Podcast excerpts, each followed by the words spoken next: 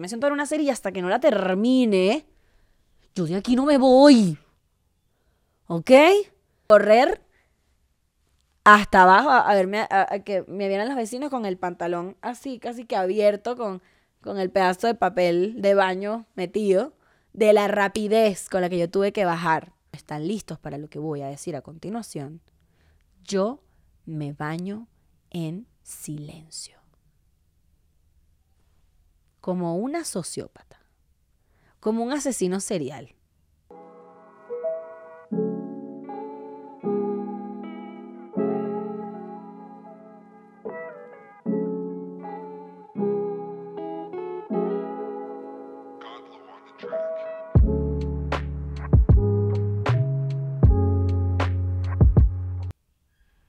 Me gusta mi look de hoy.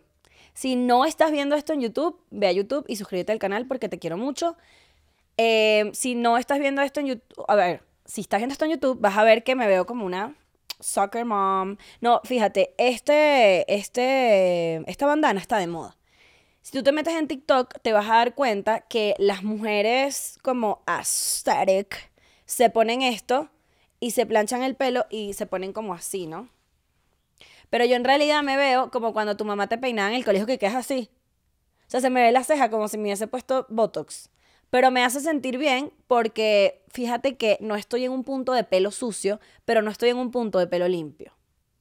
Entonces, esta bandana hace que el pelo que está limpio se vea bien. Pero todo el mundo sabe que si te me acercas y hueles aquí, no huele bien. Huele un poquito a sudor de frente. El sudor de frente es particular.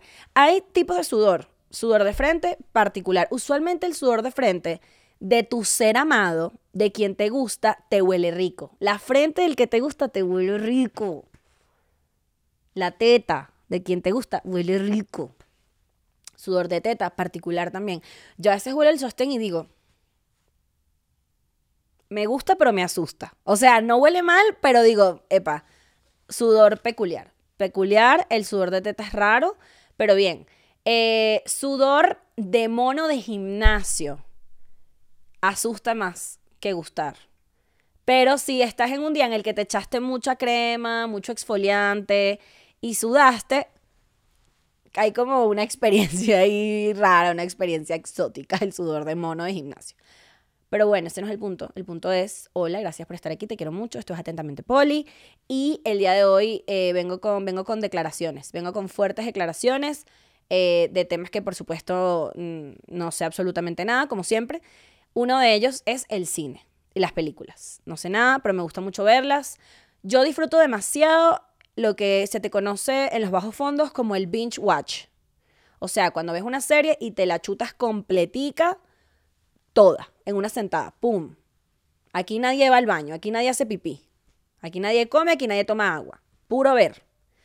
Yo soy esa persona y de verdad me, me, impresiona. La, a veces me da culpa. Mi novio no ve series como yo, o sea, no es obsesivo viendo series. Yo sí, o sea, me siento en una serie y hasta que no la termine, yo de aquí no me voy. ¿Ok? Yo estoy dispuesta a que y marico, a veces soy como una niña porque cuando uno estaba chiquito, uno se aguantaba las ganas de hacer pipí porque te la estabas pasando bien. Y no te dabas cuenta que tenías ganas de hacer pipí hasta que ya tenías muchas ganas de hacer pipí. Eso me pasa. O sea, a veces estoy como tan metida en la serie que no me doy cuenta que me estoy haciendo pipí y hasta que no siento que la vejiga se me va a reventar, para, no me paro, no me paro. Y eso me pasa con las series. Em, pero descubrí recientemente que tengo un problema con las series que están basadas en hechos reales. ¿Por qué? Porque yo soy demasiado chismosa. Otros le llamarían curiosa, yo no vengo aquí a mentirme. Yo soy chismosa. Y si yo veo una película que está basada en hechos reales, yo quiero saber todo. Yo quiero saber qué parte de esta serie está mintiéndome. Yo quiero saber si es cierto que esta persona se veía así. Yo quiero saber si el casting está bien. Yo quiero saber si, si, si es cierto que picaron a la persona en pedacitos y la... Y yo quiero saber todo. Entonces es un problema, ¿por qué? Porque si a mí ya me toma tiempo sentarme a ver tele, porque quiere decir que voy a invertir por lo menos 10 horas en verme toda la serie, si el, son 10 episodios y 10 episodios duran una hora, yo voy a estar 10 horas sentada en el mueble. Es así. A eso súmale que yo hago una pausa por episodio a verificar hechos. Me voy a las fuentes. Entonces es una ladilla porque a los 20 minutos de episodio veo la primera vaina que me llama la atención y ya termino en el vórtice de la locura en Reddit de que no, bueno, el señor, er, eh, hay un artículo que dice que el señor estaba cruzando la calle en el momento y le tomaron una foto y aquí está la foto. Y yo, ¿qué? Aquí está la foto. Y entonces, marico, entonces de repente estoy en Wikipedia, me leo todo el caso, ahora me voy al perfil del actor, veo que el actor también es el actor de tal serie y wow, qué buen actor es, o mira, no se parece, y entro en la locura. Y entonces yo, ver una película para mí de hechos reales significa que un episodio no dura una hora. O sea, en el medio hay un, un inciso de hora y media de chisme. Anyways, si no han visto Daisy Jones and the Six, véanla. A mí me gustó mucho, está divertida, está bella, me hizo llorar al final. No, lo, no les voy a dar spoiler porque pudiese, pero no soy una pésima persona. A mí me encantan los spoilers, ya lo he dicho en este podcast, pero bueno, nada, eso es todo. Véanla y, y, y ya. Y siéntate a ver tu serie en tu sillón sin culpa. Ahora, por otro lado, suscríbete al canal de YouTube porque sería súper chévere que yo vaya creciendo seguidores y nada, eso te quiero mucho. ¿Qué más? Tengo shows, tengo shows en México. ¿Sabes qué? Mira esto. Yo tengo cuatro años y medio viviendo en México, cuatro años y medio, y no fue hasta el año pasado que yo empecé a poder viajar constantemente a hacer stand-up en otros sitios. Es decir, eh, pude ir a Venezuela, este, he ido a Estados Unidos, eh, luego tuve la oportunidad de ir al mundial, o sea, empecé a viajar trabajando y a la gente como que se le borró de la cabeza que yo vivo en México.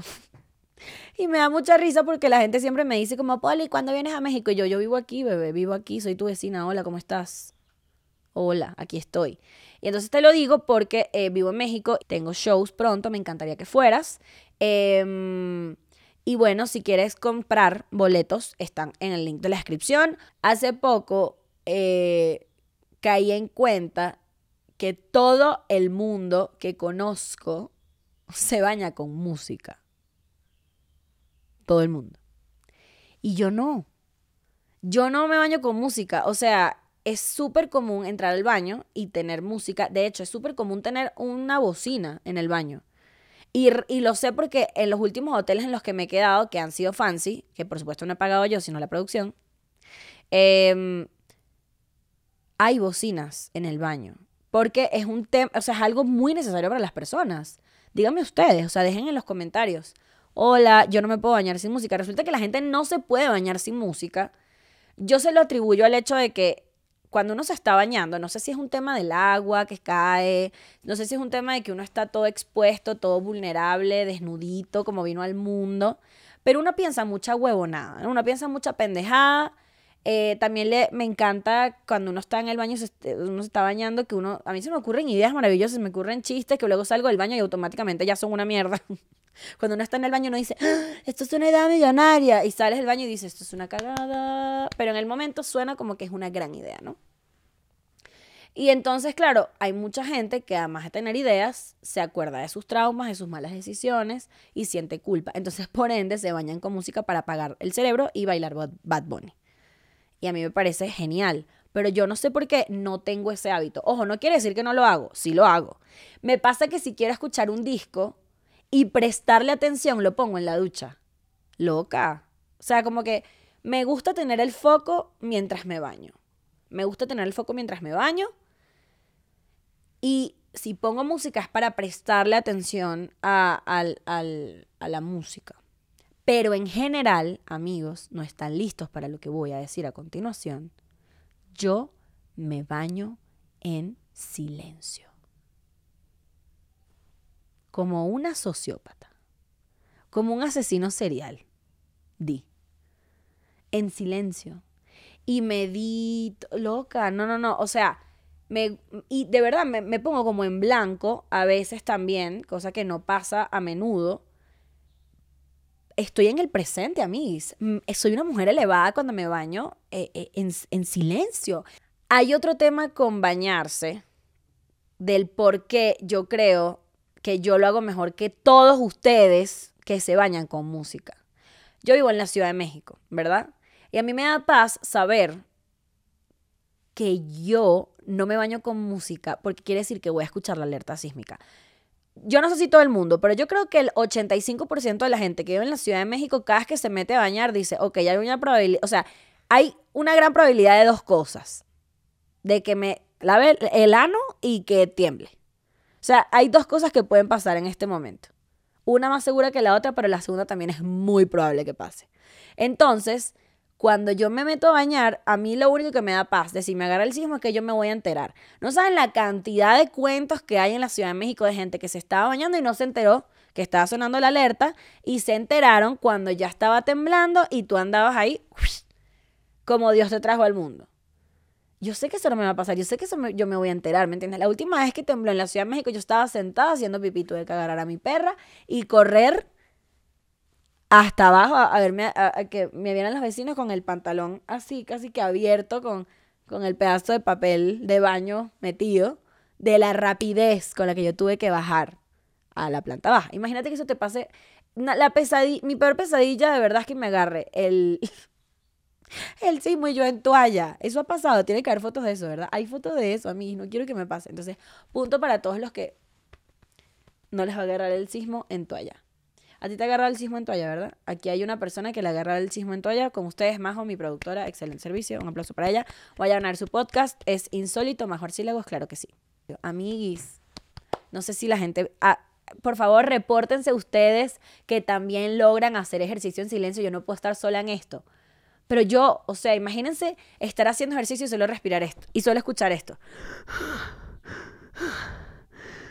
O sea, tu propia respiración es lo que te acompaña. Uf. Uf. Eso se llama seguridad en ti mismo. Es todo lo que te voy Se llama meditación activa. No, pero real se llama meditación activa. Lo descubrí hace poco. Eh, son personas como que están en el presente y están en, blancas porque, en blanco porque están haciendo unas actividades que requieren de tanta energía que el cerebro automáticamente empieza a mandar estímulos a la actividad y a concentrarse en hacer la actividad. Entonces yo lo que hago para poder hacer mi actividad de forma concentrada es que yo cuento. O sea, por ejemplo, estoy haciendo los... Así que uno, que uno sube las rodillas como... Es como que uno, dos, tres. Y no estoy pensando mariqueras, ¿entiendes? Estoy metida en el ejercicio. Pero recientemente descubrí que es de locos hacer ejercicio en silencio. En tú esos box de que CrossFit está ahí la gente que... Que yo no entiendo cómo no se le sale un peo. Sí se sale. Aquí hay una persona que hace CrossFit que dice sí se salen peos. Sí se salen peos, ¿no? Se salen peos. ¿Huele a peo el CrossFit? Eh, no huele a peo. Huele a, señor barbudo que hace CrossFit. Sí. Pero es que tú, tú los hueles, o sea, tú sabes, porque vienen, son todos dulcitos los Ay, no. Ok. Se dijo peo dulce y yo dije, no, gracias. Anyway, eh, ¿qué estás diciendo? Ajá. Entonces el ejercicio en silencio. CrossFit, siempre, música con todo, tiene sentido. Pero yo, eh, entonces yo empecé a pensar como cuáles son otras actividades sociopáticas que puedo hacer. Brother, no puedo fregar platos sin poner una serie, así sea dos minutos. O sea, yo odio tanto fregar platos.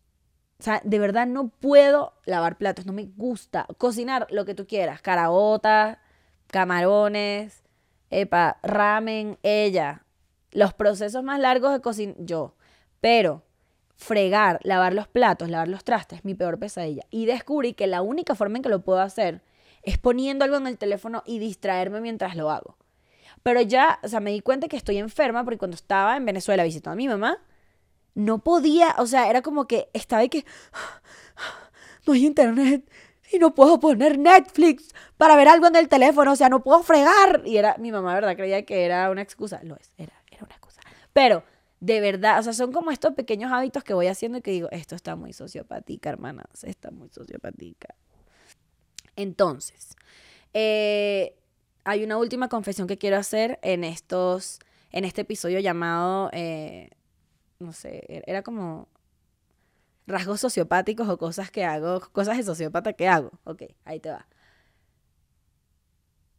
Tengo un placer culposo horrible porque me da culpa, me parece feo, me parece que es de mal gusto, pero no puedo evitar hacerlo.